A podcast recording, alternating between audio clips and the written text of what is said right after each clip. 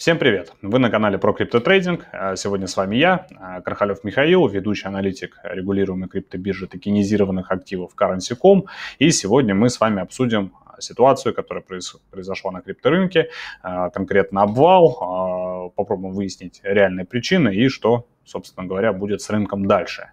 Ну, забегу немножечко вперед. Э, на мой взгляд, опять-таки, да, криптозима не началась, э, нет на рынке никакого Армагеддона, а текущее падение скорее связано с, ну, с, какими, с какими-либо спекулятивными операциями, да, возможно, кто-то просто э, продал достаточно большой объем биткоинов, чем вызвал панические распродажи, открытие шорт-позиций у различного рода алгоритмов, да, которые сейчас э, достаточно распространены на рынке. Э, ну и э, если говорить о каких-то фундаментальных событиях, возможно, некий шухер, скажем так, могли навести американские регуляторы, комиссия по ценным бумагам, да, которая собирается подать в суд на Coinbase, которая занимается расследованием дел по компании Uniswap Labs, да, то есть, ну, причин, в принципе, таких мелких достаточно много. Вот. Также одной из причин еще может являться рост Э, усиление индекса доллара по отношению к основным, э, основной корзине валют, э, обращение инвесторов в сторону десятилетних государственных облигаций США, которые также немного выросли в доходности, на фоне чего, кстати, вместе с биткоином падало золото. Вот, то есть, ну, таких вот отрывочных новостей, каких-то небольших грандиозных, небольших событий, но не грандиозных, их было, в принципе, достаточно много. И определить, какой из них в конечном итоге нанесло урон рынку, ну, достаточно проблематично. А, но давайте обо всем по порядку. Да? То есть в первую очередь, а, наверное, менее всего влияющий на рынок а, был рост индекса, э, индекса доллара по отношению к резервным валютам. На этом фоне началось снижаться золото, да, просто совпало так, что и золото, и биткоин начали снижаться одновременно. Вот. И рост государственных облигаций США, США десятилетних ну, на фоне чего инвесторы решили немножко перевести капитал из драгоценных металлов, да, из защитных активов в гособлигации и, соответственно, в доллар. Вот, это могло ну, частично оказать какое-то влияние на снижение стоимости биткоина, но вряд ли э, послужило неким триггером для обвала. Хотя, в принципе, в текущих условиях, да, в мировой экономике вполне э, может быть, да, что инвесторы начинают быстро покидать какие-то вот такие альтернативные защитные активы в случае, если э, что-то в мировой экономике происходит не то. То есть, ну, сюда можно отнести в первую очередь, конечно же, криптовалюту как самый рисковый актив, да, среди имеющихся сейчас на рынке. А, далее была новость по поводу а, того, что комиссия по ценным бумагам угрожает а, бирже Coinbase судом за запуск сервиса Land, который обещает клиентам 4% за хранение криптовалют, да, то есть э, данный сервис расценивается как ценная бумага, то есть, ну, там еще нюансов очень много, придется выяснить, но пока даже SEO Coinbase немножечко в шоке от того, как комиссия по ценным бумагам данный сервис расценивает. Вот. Также есть расследование в отношении компании Uniswap Labs, которое уже многие восприняли как наезд на рынок DeFi, что будет какой-то некий криптокошмаринг в США по аналогии с криптокошмарингом в Китае. Но на самом деле, в отличие от Китая, который является такой закрытой экономикой, да, и где по сектору, по всему сектору был нанесен удар такой, да, то есть был как действительно криптокошмаринг. Комиссия по ценным бумагам и США все-таки более лояльные рынки, более такие, скажем так, демократичные, да, они, если комиссия чем-то и занимается кем-то, да, то это конкретные отдельные компании, отдельные биржи, проекты, там EOS, Ripple, я не знаю, что еще, какие были наезды на USDT и Bitfinex, да, то есть вот такие вот точечные удары по а, тем проектам и тем компаниям, которые, на их взгляд, а, замешаны в каких-то, ну, скажем так, темных делах, да, или где а, могут быть какие-либо нарушения. То есть а, не было никогда в США ни а, кошмаринга майнеров, ни кошмаринга рынка ICO, ни кошмаринга рынка DeFi, NFT или вообще криптосектора в целом, да, то есть а, США в этом смысле более лояльный а, к криптосектору, чем а, в Китае. В Китае по шапке получил сектор ну, абсолютно весь. Вот. Соответственно, ждать такого же криптокошмаринга в США, как в Китае, я думаю, что не стоит.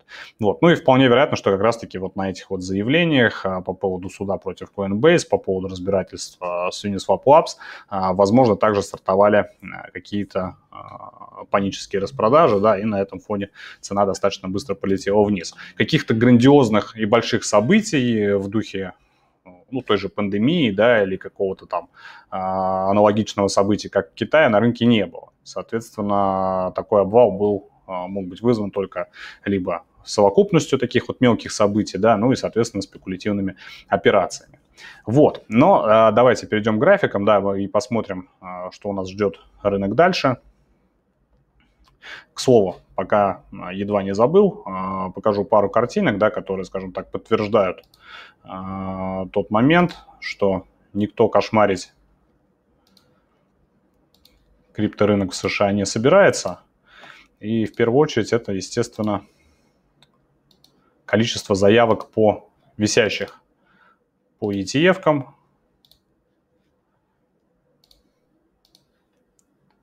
Обратите внимание, что на текущий момент э, было подано, э, по-моему, 42 заявки на криптовалютный ETF, некоторые из которых до сих пор рассматриваются, некоторые были уже отклонены, да, и заявки эти подаются регулярно, регулярно с 2013 года. Ну, естественно, в 2020-2021 году их было подано больше всего. Вот, то есть, э, не будь э, США, США не лоялен э, крипторынку, да, не рассматривали бы эти заявки, не запускались бы торги биткоин-фьючерсами и опционами на Чикагской бирже, не дали бы разрешение на старт платформы BACT, да, не было бы, ну, много-много другого, да, не позволяли бы тому же Coinbase выходить на IPO, э, чем, собственно говоря, в Китае даже, кстати, и не пахло, да, то есть, ну, это что-то из области, наверное, э, фантастики, если бы вдруг в Китае разрешили торговлю биткоин-фьючерсами или опционами какой-либо э, регулируемой биржи. Вот. А, и следующий момент – это у нас объем вывода биткоинов с бирж. То есть в целом а, на рынке продолжается остаются крепкими такие бычьи настроения, да, то есть э, биткоин из бирж выводит, э, что формирует дефицит на рынке, да, и, соответственно, а, может привести к стоимости, к росту стоимости а, биткоина в ближайшее время. Вот, то есть, э, ну, это таких, пожалуй, два ключевых показателя, на которые стоило обратить внимание. Далее. Переходим к графикам.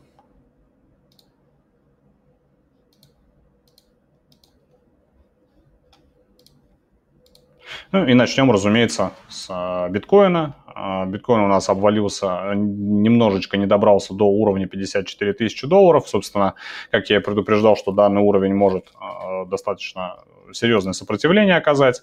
Возможно, именно от этих уровней 53-54 тысячи долларов кто-то планировал достаточно большой объем распродать, но в конечном итоге цена обвалилась. Обвалилась она достаточно серьезно, пробила сразу вот этот вот а, широкий диапазон 48-50 тысяч, выше которого долго биткоин не мог подняться, а, пробил 44, улетел в район 42 долларов, да, 42 тысяч долларов, а, достиг отметки в 42,5 тысячи. Вот. Потом позже, естественно, цену откупили, она немного вернулась вверх, и дальше падение продолжилось. Что будет далее? А, в принципе, как я уже и говорил, да, каких-либо предпосылок для а, продолжения снижения рынка в принципе нет. Но а, рынок сейчас напуган, да, ну, естественно, очень много молодых инвесторов и трейдеров будут полагать, что сейчас продолжится снижение, начнется криптозима и так далее. На самом деле, на мой взгляд, кажется, что цена краткосрочно уйдет в некий боковой диапазон, да, как было у нас после майского обвала, да, обратите внимание, состоялся обвал, а потом цена вернулась также вниз, да, попытался этот вот хвост как-то обновить, но постепенно-постепенно ликвидность стала сжиматься, цена уходила а, в более долгосрочный боковик, ну и потом, собственно говоря, стала восстанавливаться. А сейчас я думаю, что цена останется в диапазоне где-то от 44 до 48 тысяч, погуляет в этом боковике, возможно, в течение двух недель, возможно, в течение всего сентября, после чего начнет планомерное восстановление опять выше 50 тысяч, в районе 54 и, собственно говоря, выше. Вот. А может ли произойти еще более глубокий обвал? Я в этом, честно говоря, сомневаюсь, сомневаюсь но, естественно, в теории это возможно. А, возможно, а, более глубокое снижение в район 42 тысяч, да, тут сложным пробоем может быть, но, опять-таки, даже в этом случае, на мой взгляд, цена вернется в район 44, а, продолжит восстановление в районе 48 и, собственно говоря, потом пойдет на а, дальнейший рост. Эфириум. По эфириуму аналогичная ситуация, да, здесь у нас состоялся обвал от а, уровня 4000 долларов, который стал таким ну, достаточно тяжелым для преодоления, да, он неоднократно не пускал эфир вверх, а, и в конечном итоге цена а, рухнула, а, пробила 3600, 3400 и остановилась в районе 3000 долларов. Сейчас она, так же как в случае с биткоином, будет пытаться обновить вот этот вот хвостик, да, в момент обвала, возможно, прогуляется до 3000, но потом постепенно начнет восстанавливаться в районе 3400, 3600 и, соответственно, пойдет дальше. Ripple. По Ripple, в принципе, то же самое, а, аналогичная ситуация, да, была попытка подняться выше доллар 40, а не получилось, состоялся обвал, и цена вернулась в вот этот вот широкий диапазон доллар 0,5, доллар 30. А сейчас, возможно, продолжение а, снижения по Ripple, да, то есть он, скажем так, более остро реагирует на такие обвалы. Движение цены может продолжиться в район 90 центов, который выступает ну, достаточно серьезным уровнем поддержки, и от которого, на мой взгляд, цена отобьется в итоге и постепенно тоже пойдет на восстановление в район доллар 0,5, 0,5 и после а, его пробоя вернется в этот широкий диапазон доллар 0,5, доллар 30.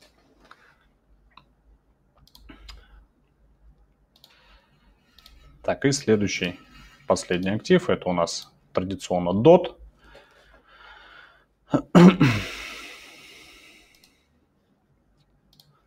DOT у нас а, не смог а, добраться забраться выше 30, 36 долларов, да, также цена а, полетела сразу вниз, а, вернулась в зону э, ниже 30 долларов, да, которую уровень 30 долларов, да, я достаточно долго считал сильным уровнем, который пробить сходу не удастся, да, собственно говоря, так и было. А, в конце августа не с первой попытки а, удалось а, вернуться выше данного уровня.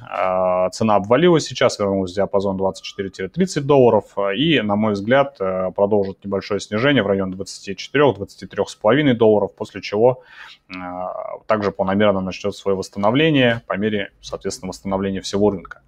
Вот, то есть, а, в принципе, а, до конца года, да, также придерживаюсь того же прогноза, что рынок а, продолжит свое восстановление, продолжит расти, обновить ценовые максимумы, но, на мой взгляд, естественно, это будет где-то не раньше, чем в ноябре, возможно, даже декабре текущего года.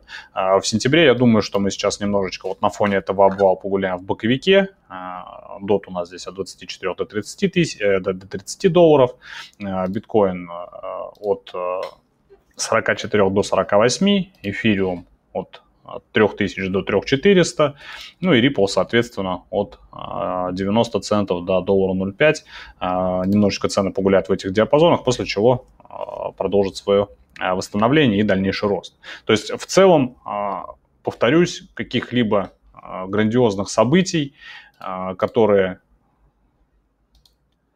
действительно оказали бы существенное влияние на крипторынок и обвалили, бы, обвалили бы его, таких событий не произошло. А, была череда небольших а, новостей негативных, да, возможно, они оказали такое вот а, синергическое влияние да, на рынок и усилили панические распродажи, плюс начали работать алгоритмы, которые стали из позиции выходить, да, то есть все это в сумме повлияло на, на стоимость биткоина и других криптовалют, и произошел обвал. То есть, ну, я бы даже сказал, что это такое э, не очень удачное стечение обстоятельств.